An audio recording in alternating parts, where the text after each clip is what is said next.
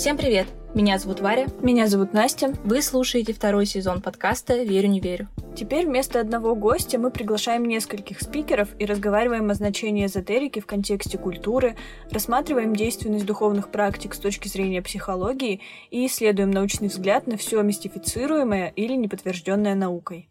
Итак, сегодня мы говорим о снах. Ну нет, о сне и сновидении. То есть сразу так, значит. Я просто подумала, что важно разделить эти понятия, потому что мне кажется, что мы одинаково мало знаем и о самом сне, и о сновидениях. Согласна. А тебе вообще часто снятся сны? Видимо, на сегодняшний эпизод я беру на себя роль душнилы, потому что вообще-то сны снятся за редким исключением всем, и снятся они каждую ночь. Просто мы не всегда их запоминаем. Мне, видимо, повезло, потому что я сны помню всегда, а моим друзьям, наоборот, не повезло, потому что каждый день им приходится выслушивать, какой трэш за ночь придумал мой мозг.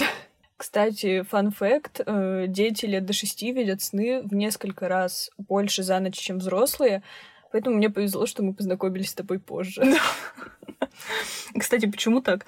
Давай сначала разберемся, для чего нам вообще нужен сон, и, может, ты сама поймешь. Прежде всего, сон со стороны кажется процессом таким очень пассивным. Вроде как человек выключился, как какой-то механизм, провел какое-то время э, в этом состоянии, отдохнул и приступил к работе. Но на самом деле, когда мы спим, происходят в организме очень масштабные и динамичные, несмотря на то, что человек не двигается, процессы.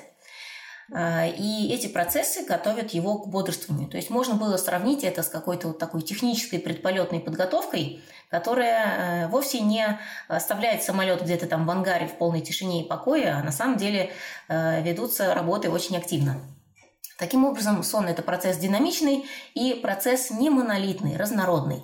Когда мы засыпаем, мы спим не единым блоком, а такими вот своеобразными кусочками. Они называются циклы сна и длятся примерно по полтора часа.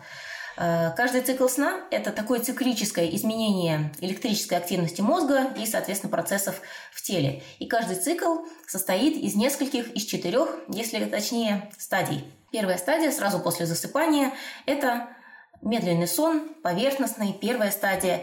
Это такое состояние промежуточное, скажем так, между сном и бодрствованием. Оно еще называется дремой. И если какой-то человек заснул, только-только и находится в этой первой стадии сна, то если его разбудить и спросить, уснул, он скажет, нет, ничего, ничего подобного, не уснул. То есть она еще не ощущается как сон. Но а далее, через буквально несколько минут, человек впадает во вторую стадию медленного сна. Она уже более глубокая, она занимает половину времени всего сна, и тут Современная наука беспомощно разводит руками, потому что мы на самом деле до сих пор точно не знаем, зачем нам эта стадия нужна. До половины сна непонятно, как проходит и ради чего. Дальше следует третья стадия медленного сна. Это самая глубокая стадия, мы в самом глубоком сне находимся, и она самая ценная для наших физических ресурсов, для нашего тела. Что происходит? А, иммунитет активизируется, защищает нас от болезней, от всяческих э, неприятностей, которые могут нам грозить со стороны окружающей среды, от внутренних каких-то проблем. Кроме того, проводится сканирование всего тела, органов, тканей, клеток, субклеточных элементов на предмет всяких там неполадок, поломок. И тут же они ремонтируются. То есть активизируются очень механизмы, э, которые у человека, в частности, в моменты там, борьбы, э, какого-то супернапряжения. На самом деле человек спит, не двигается, а вот эти вот ремонтные бригады, специфические разновидности лейкоцитов, биологически активные вещества, они э, совершенно самоотверженно бросаются на помощь во все проблемные места.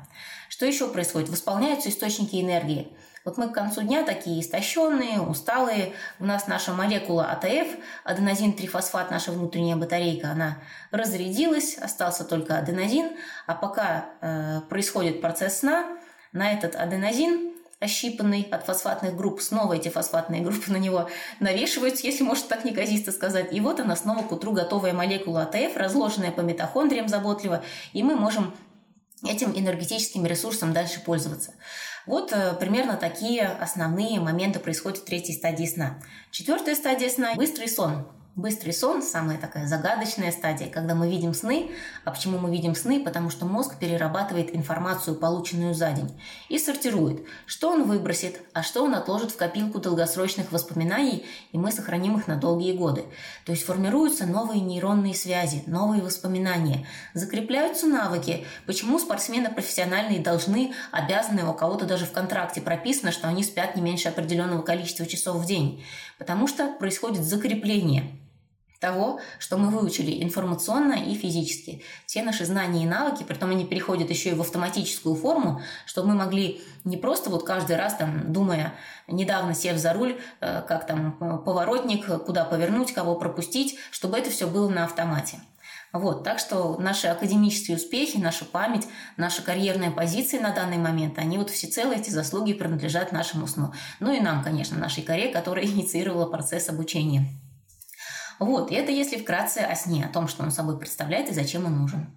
Во сне с физиологической точки зрения в этом выпуске нам поможет разобраться София Черкасова, врач-сомнолог, кандидат медицинских наук. Ну, с первыми фазами сна, кажется, все понятно. К быстрому сну остаются вопросики. Например, как мозг выбирает, из какой информации формировать воспоминания, а что пропускать. Это интересно, особенно в контексте, что какие-то абсолютно неважные факты мы помним, а то, что усилием воли пытаемся заучить, часто просто проходит мимо. Обычно это можно связать с эмоциональным фоном. Там, например, стрессовые ситуации мы запоминаем легко, а параграфы из учебников ну, ты понимаешь. Ну, кстати, эмоции могут же быть и положительными, э, типа тексты песен или какие-то факты, которые мы узнали в детстве, и они нас поразили. Мы можем помнить очень долго, хотя специально мы их не запоминали. Да, и о воспоминаниях из детства часто же на терапии обращаются к ним и обычно раскапывают как раз не тексты песен, а что-то травматичное, поэтому не рекомендуют проводить сессии на ночь, так как сильные переживания закрепляются очень легко. И сновидения, как продукт этих переживаний, часто разбирают в терапии, особенно в психоанализе. Да, когда гуглишь «сонник», обязательно поисковик предложит «сонник по Фрейду». Поэтому мы не могли не поговорить о наших снах с психоаналитиком Ларисой Великановой, которая рассказала о сновидениях с точки зрения психоанализа. Психоанализ смотрит на вообще необходимость э, для людей видеть сны как на переработку переживаний. И психоанализ вообще строится на теории, что у нас есть несколько частей психики. В принципе, можно выделить э, очень общо две. То есть сознательная часть психики и бессознательная. И вот э, между этими двумя частями психики есть определенная взаимосвязь. Тут, наверное, можно еще сказать про процесс, который здесь э, всегда присутствует и у каждого из нас, который называется вытеснение. И вот как раз в бессознательную часть помещаются все переживания, какие-то наши восприятия, и вот все это туда помещается, перерабатывается, и как раз вот тот самый процесс вытеснения, так или иначе, он тоже задействуется в сновидении. Что такое сон как э, некоторый конечный продукт сновидения, то есть вот этой самой психической переработки? А, иногда можно вот э, увидеть, что есть э, сонники, например, что можно там, знаете, даже это удивительно на самом деле и смешно, но тем не менее оно существует. Сонник по Фрейду. На самом деле никакого общего, наверное, представления о том, что является символами сновидения, у людей нет. То есть у каждого человека вот эта вот сновидческая продукция, она будет уникальна нет никаких э, универсальных трактовок, то есть того, что человеку снится. Сам сон можно разложить на элементы. И, кстати, Фрейд ведь он тоже начал с толкования сновидений, то есть его первая большая работа, которую очень долго не признавали, называется «Толкование сновидений». Если мы откроем это толкование сновидений, то мы обнаружим, что это на самом деле фундаментальный глобальный труд, где Фрейд с самого-самого начала вот, вот этого текста пытается обратиться к разного вида практикам, которые до него существовали, то есть э, как представляли сны физиологи, как представляли тогдашние психиатры или тогдашние неврологи, как сны представляются в различных э, культурных явлениях.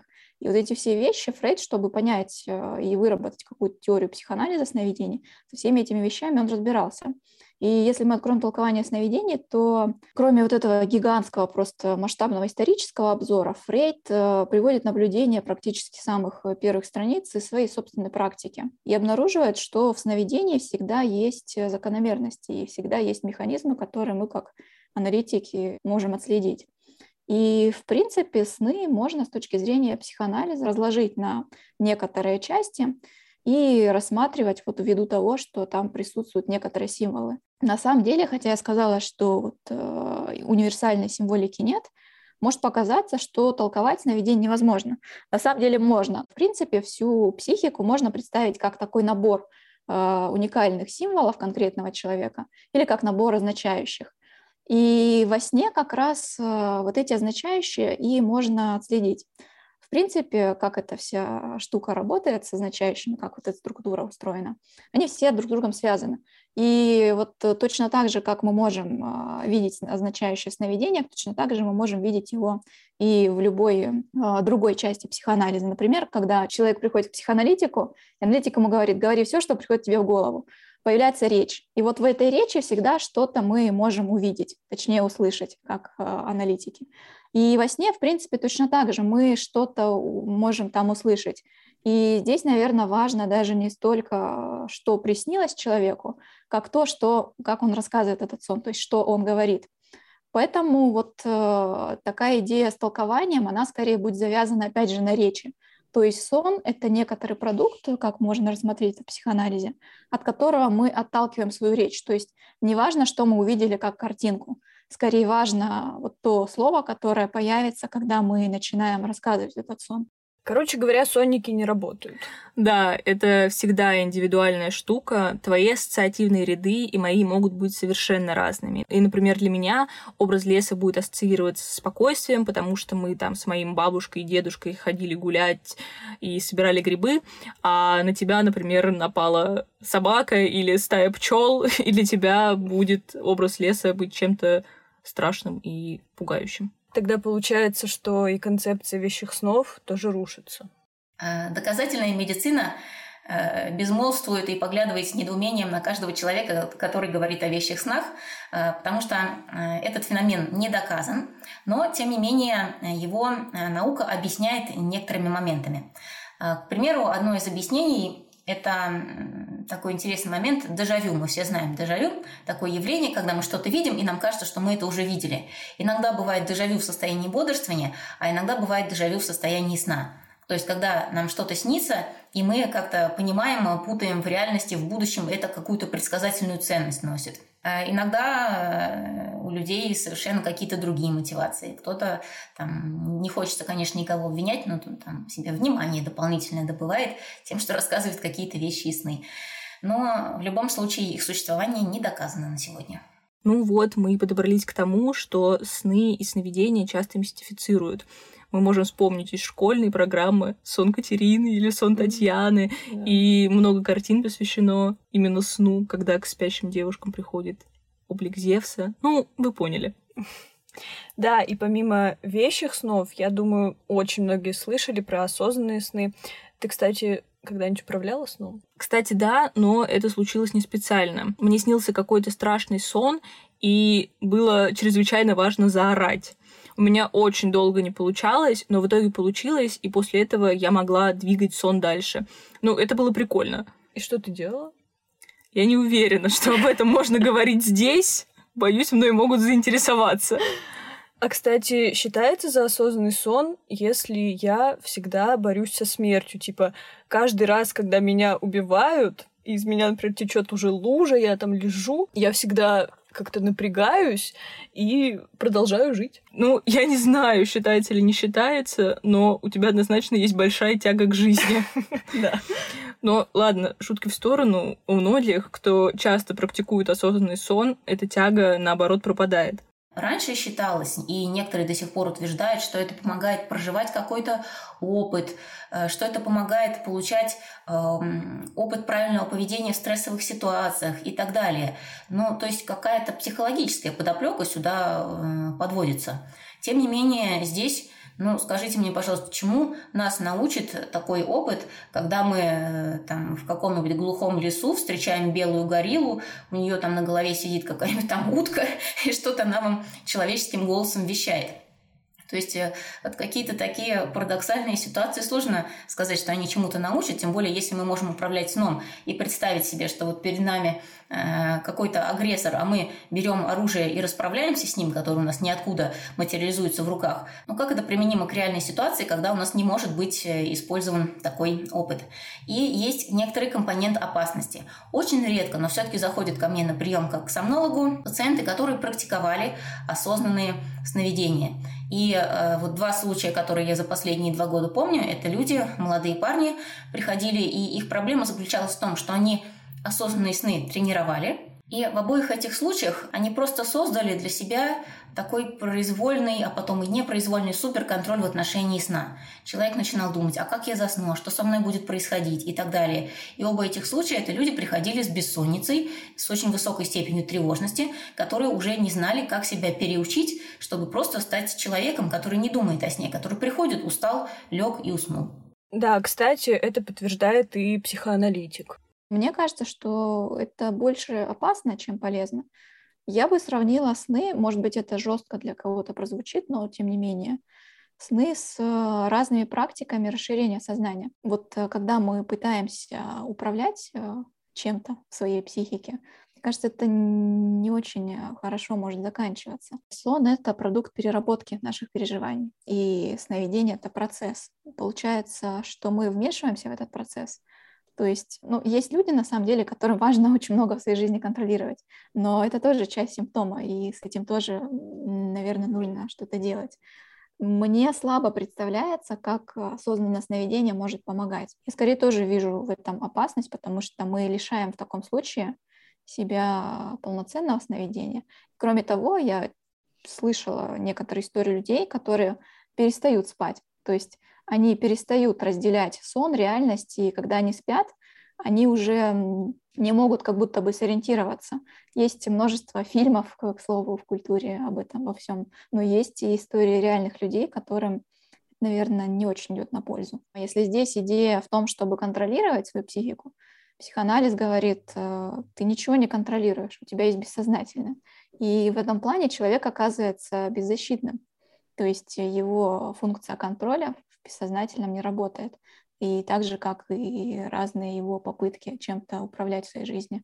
И это на самом деле становится для некоторых людей такой болью. Многих людей, наверное, а, особенно часто такие люди да, в анализе встречаются, приходят все-таки в анализ, и с самого начала начинают пытаться контролировать и свою речь, и, как вы говорите, сновидения, и какие-то вещи, которые касаются бессознательного, это невозможно.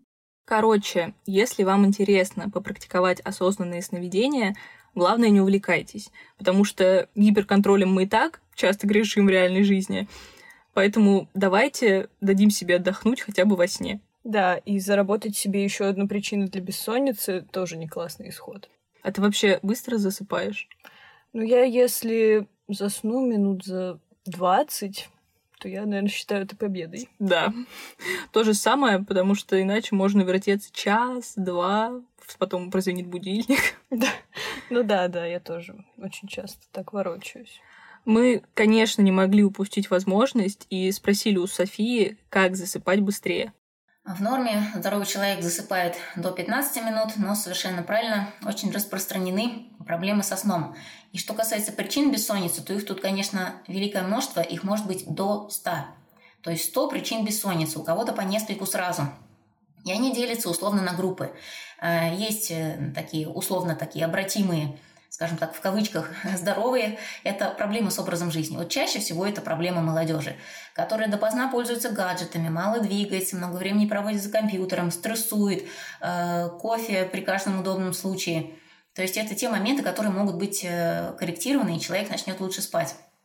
А дальше уже следуют такие более тяжеловесные причины, например, при заболеваниях щитовидной железы, при многих других гормональных расстройствах, при неврологической патологии с поражением центральной нервной системы, при приеме некоторых лекарств может быть бессонница притом очень такая стойкая и неприятная. И, конечно, отдельная группа еще есть психопатологии. Тревожные расстройства, депрессивные расстройства, психозы.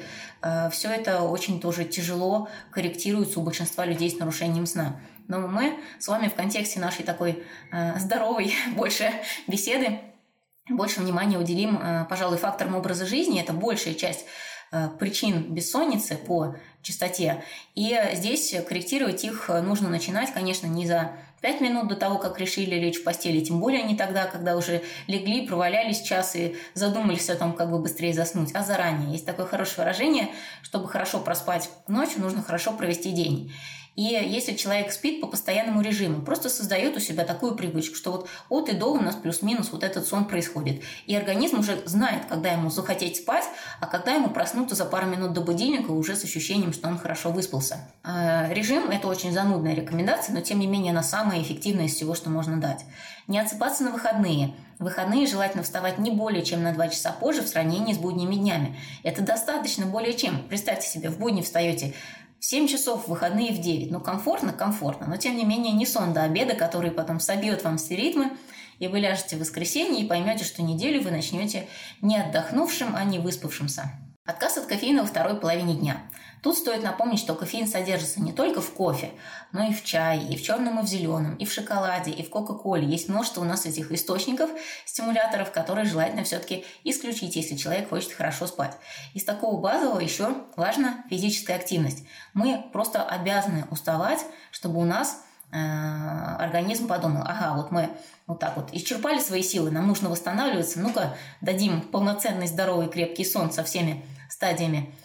Вот, и нужно уставать, и, конечно, многих ужасают эти цифры, но минимум это 30-40 минут 4-5 раз в неделю занятий спортом. Притом это не гулять по улице, просто комфортно в рамках бытовой нагрузки, а именно тренироваться, уставая, это там лучше всего аэробная нагрузка, бег, быстрая ходьба, скандинавские палки, велосипед, плавание и так далее. Мысли мои мысли, мои скакуны, которые часто мешают людям уснуть. Нам нужно нервной системе примерно 2 часа, чтобы успокоиться и перестроиться с рабочего активного режима на режим отдыха и сна.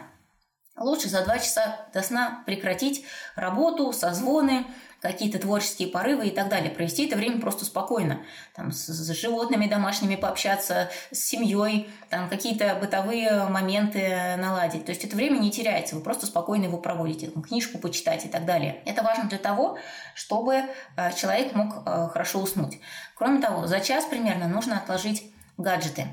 Э, это бело-голубой свет экранов, который, как известно, подавляет выработку гормона сна мелатонина. Это информационное давление – от которого потом не отвертишься, придется обдумывать уже после того, как лег в постель. Если какие-то мысли сильно беспокоят, какие-то проблемы текущие есть. Есть такой простой прием, лайфхак, как сейчас принято говорить, выписать на листочке мысли, которые беспокоят, вопросы, которые нерешенные, и договориться с собой вернуться не раньше начала следующего дня. Это очень важная штука – очистить свою голову от того, что может ее беспокоить. И если все-таки беспокоит, потому что многие привыкли, что вот они ложатся, у них свободное время, никакие дела не заслоняют пространство, и можно думать э, сколько душе угодно. Есть такое э, упражнение, оно мне очень нравится. Суть его в том, что интеллектуальное усилие, оно перебивает все остальные параллельные потоки мышления. Поэтому есть упражнение 1000 минус 13. Отнимайте от 1013. Получается 987. Еще минус 13. 974. И вот так вот дальше проделываете это упражнение с максимальной для вас скоростью, которая э, надежно исключает все параллельные мысли. Потому что считать овец можно. Но пока вы их считаете, у вас может сердце разрываться о том, какую сегодня неудачу вы потерпели, как вы боитесь там какого-то экзамена или еще чего-то. То есть здесь можно думать параллельно, а когда приходится считать, уже не подумаешь. И людям чаще всего это достаточно быстро надоедает, и они благополучно засыпают.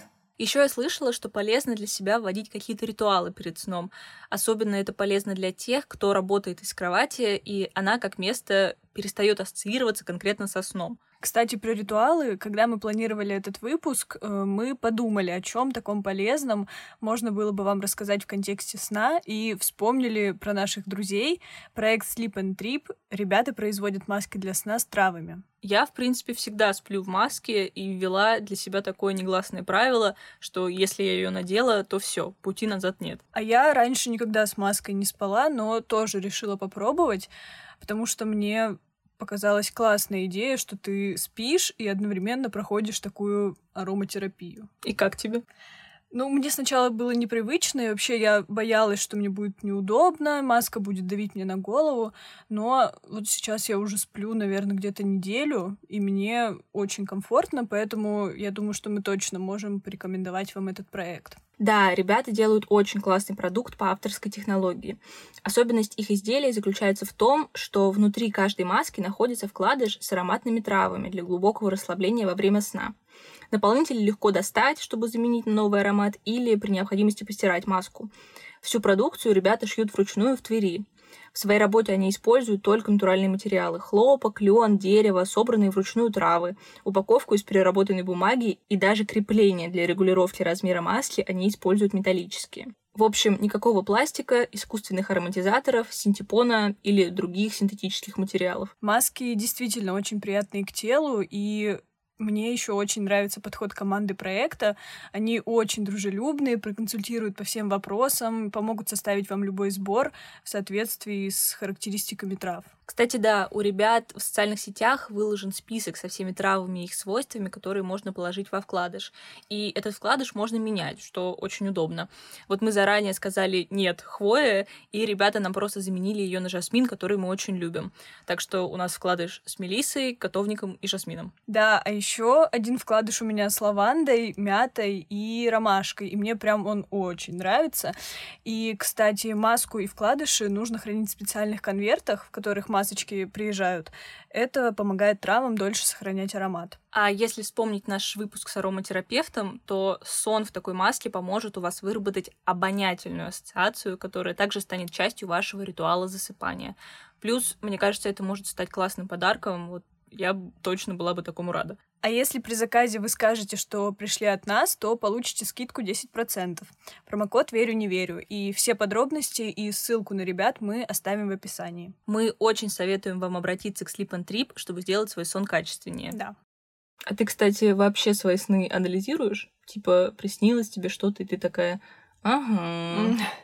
Нет, я не то чтобы анализирую, я могу подметить какие-то очевидные вещи, но так, чтобы глубоко копаться, не, я так не делаю. Вообще из снов можно узнать очень многое. Да, наверное, практически все. Из сновидения мы добываем маленькие кусочки субъективного знания. Зачем нам это нужно?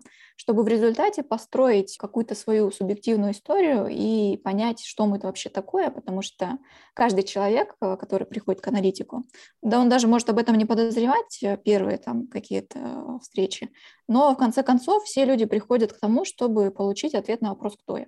Я вот тоже не особо анализирую, но у меня есть такие сны, которые мне снятся постоянно в разных вариациях.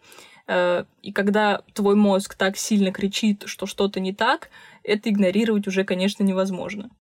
Психоанализ, кроме того, что я тут насорила уже всякими словами, типа бессознательное вытеснение, еще одно слово скажу важное. Такая штука, которая называется повторение. И когда мы говорим про повторение, и особенно говорим про повторяющее сновидение, это значит, что происходит здесь что-то важное в этом месте. Весь анализ, он нацелен как раз на выход из этого повторения. Потому что человек, который приобретает симптом, он приобретает его потому, что очень просто, если говорить, что в психике что-то не строилось, не переработалось. И на этом месте возникает вот такая, можно сказать, поломка. Когда во сне мы наблюдаем вот какой-то сон, который снится один раз, потом через год второй раз, потом начинает все чаще и чаще человека как будто бы преследовать, это значит, что в этом сне как раз проигрывается вот это повторение. То есть что-то здесь э, происходит. Ну, на самом деле, мне кажется, у всех людей бывает какой-то период, когда похожие сны. Это не обязательно прям он одинаковый, как вот э, визуальная составляющая, но какой-то одинаковый сюжет. Сложно, видите, опять же сказать, эм, потому что в психоанализе мы всегда уходим от каких-то общих трактовок. То есть мы не можем сказать, что это значит. Что это значит, мы сможем узнать только после того, как э, посмотрим на содержание этого сна и попробуем понять, э, какое значение вообще он имеет. И сам этот сон, в смысле, как то, что этот сон снится, то есть на уровне акта, на уровне действия, и содержание сна, то есть какие там есть детали и какие там есть э, конкретные символы. А если повторяющиеся сценарии сна, так еще и кошмары.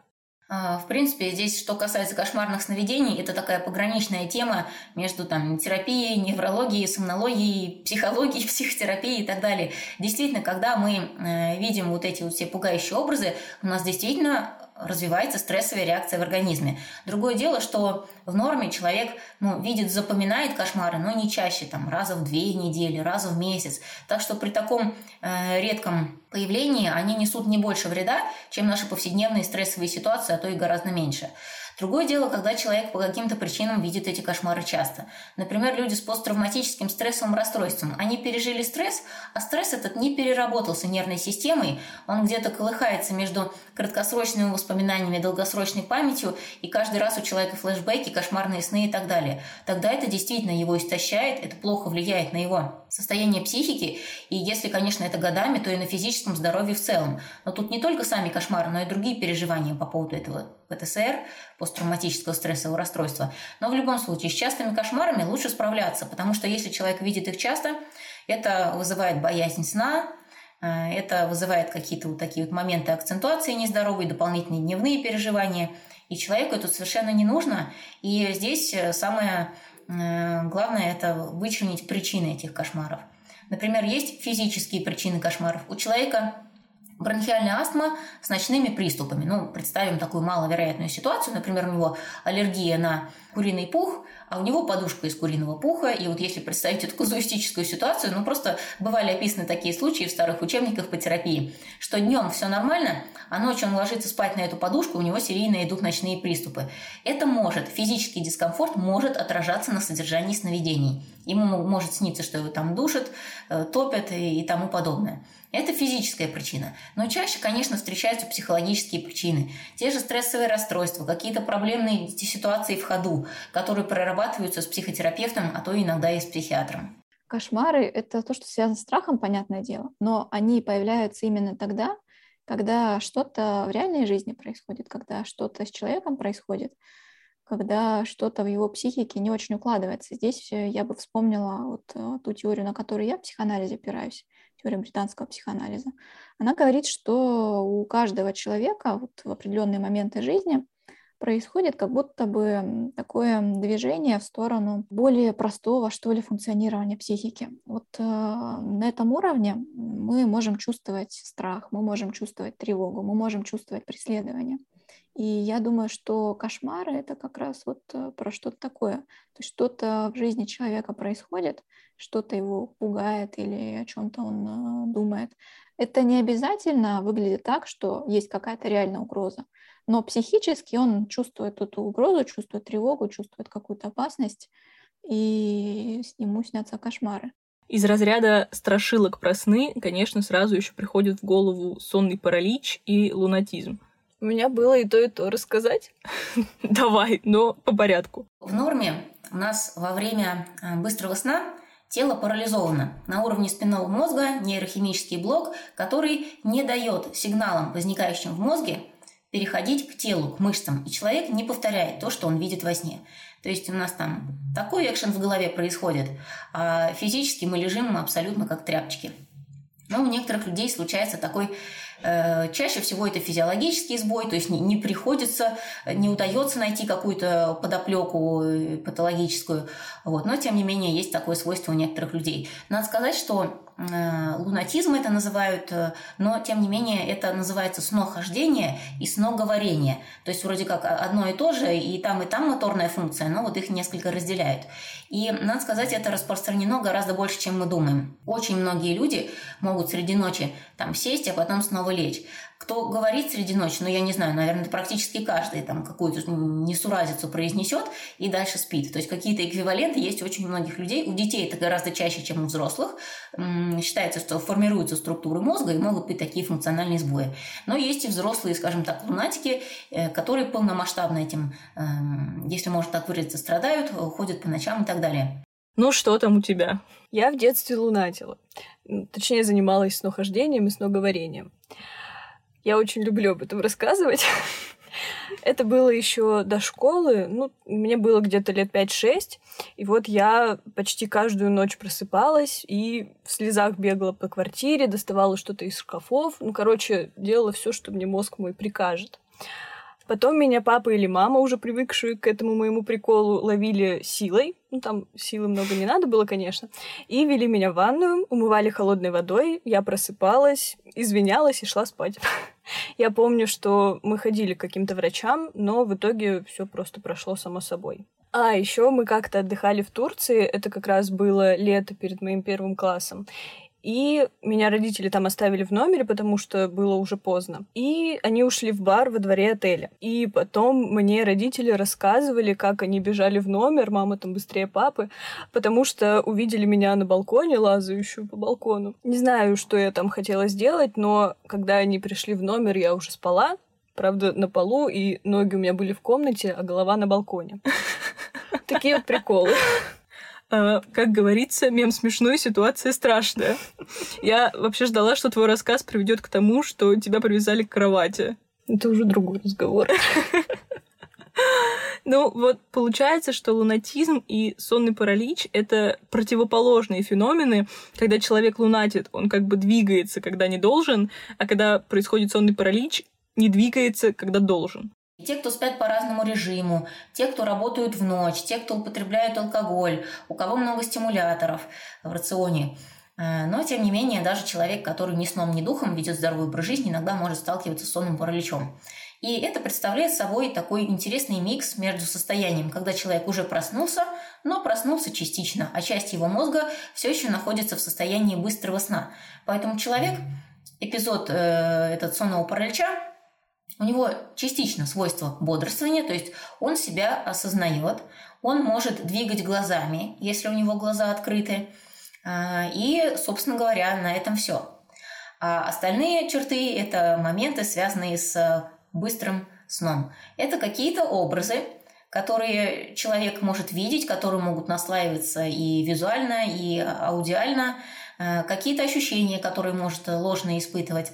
Очень часто упоминают о том, что есть некоторая такая ограниченность дыхания, чувство стеснения в грудной клетке. И, э, собственно говоря, почему это стеснение дыхания, которое многих пугает, прежде всего, оно ничем не угрожает. Что во время быстрого сна, э, в принципе, во сне мозг переключает, перераспределяет ответственность дыхательных мышц. И человек дышит только диафрагмой. В норме, когда мы с вами сейчас дышим, мы дышим и межреберными мышцами, и плечевым поясом тоже помогаем. А там только диафрагма. И когда мы спим и полностью в покое, нам этого хватает за глаза. Но когда человек уже проснулся, тем более, когда он чего-то испугался и пытается больше дышать, это воспринимается вот как раз как ограниченность дыхания. Сонный паралич – это абсолютно безобидная штука. Другое дело, что э, часто бывает связано с какими-то очень яркими эмоциями. В меньшинстве случаев люди просто в восторге от того, что с ними происходят эти параличи, но в большинстве пугаются. Тоже в том числе и потому, что в быстром сне у нас такое свойство есть вегетативная буря, когда начинают активно работать надпочечники, выбрасывать адреналин, кортизол. Все это тоже может сказываться на качестве вот этих вот образов, становящихся пугающими, и на ощущении от этого явления. И что необходимо сделать при сонном параличе? Как, если он неприятен, быстрее выйти из этого состояния? Прежде всего, напомнить себе, это безопасно, это пройдет максимум через 2 минуты. Уже иногда одно это человека успокаивает, и он просто из состояния паники переключается в режим ожидания. Кому-то помогает просто про себя считать там 1, 2, 3, 4, 5, 6, 7, и вот они уже через какое-то количество опытов сонного паралича понимают, что, например, надо досчитать до 20, чтобы все это прошло и достаточно спокойно этого дожидаются. Ну, а наиболее активные и кто в силах, они а, могут начать этому сопротивляться. Что нужно, чтобы прекратился а, вот этот вот э, внеплановый быстрый сон? Нужно включить моторную регуляцию, включить свои мышцы. Легче всего включается движение глаз, мимика и мелкие движения пальцев рук. Так что если пытаться там нахмурить лоб, там, оскалить зубы, как-то вот зажмурить глаза, если это получается, это ускорит выход из данного состояния. И то же самое пытаться шевелить пальцами. Даже если поначалу это не получается, то через несколько секунд, как правило, э, становится это более легко. Вот, таким образом можно сбрасывать с себя сонный паралич. Ну, давай теперь рассказывай про сонный паралич, потому что у меня не такая бурная ночная жизнь. Ну, кстати, паралич у меня был не так давно, год назад, наверное. И за несколько дней у меня два раза он случался, и больше никогда его не было. Фу. Ну, тут не так, конечно, интересно. Просто я проснулась на спине и ничего не могла с этим сделать. И мне было правда страшно. Хотя я сразу же поняла, что это именно сонный паралич. А вот уже второй раз, когда он случился на следующую ночь или через ночь, я, кстати, помню, что мне было страшно засыпать после первого раза. Вот, я уснула, а рядом на кровати лежал парень мой. Он еще не спал. И я опять проснулась на спине, и вижу, что он сидит в телефоне рядом со мной. Ну, и я ему говорю, типа, спаси меня, или что-то такое. И пытаюсь там как-то до него дотронуться, пошевелиться. А еще по мне бегала наша кошка. Ну вот, я, короче, проснулась, говорю ему, ты что, меня не спас? А он был уверен, что я спокойно сплю, никого не трогаю, ни с кем не разговариваю. И кошка по мне тоже не ходила, она, в отличие от меня, спокойно спала. Короче, mm-hmm. вот такой вот прикол номер два. А у тебя в эти дни были там какие-нибудь эмоциональные потрясения, я не знаю? Я не помню точно, потому что это было давно, но как будто бы да, мне кажется, что я это как-то связала с событиями. Ну, значит, все логично. Да. В общем, какой главный вывод мы можем сделать? Мы очень мало знаем про сон и часто не уделяем ему много внимания. Мы надеемся, что этот выпуск и советы как-то помогут вам разобраться в этой теме. И главное, наверное, это соблюдать режим и не игнорировать то, что вас беспокоит. Спасибо, что послушали этот выпуск. Любыми предложениями и своим мнением вы всегда можете поделиться с нами в социальных сетях. Ваш фидбэк будет полезен и поможет сделать нам подкаст лучше для вас. Мы будем рады оценкам и комментариям на подкаст-площадках. Это помогает большему количеству людей узнавать о нас. Все ссылки мы оставим в описании. Подписывайтесь, чтобы не пропустить следующие выпуски. Всем пока. Пока.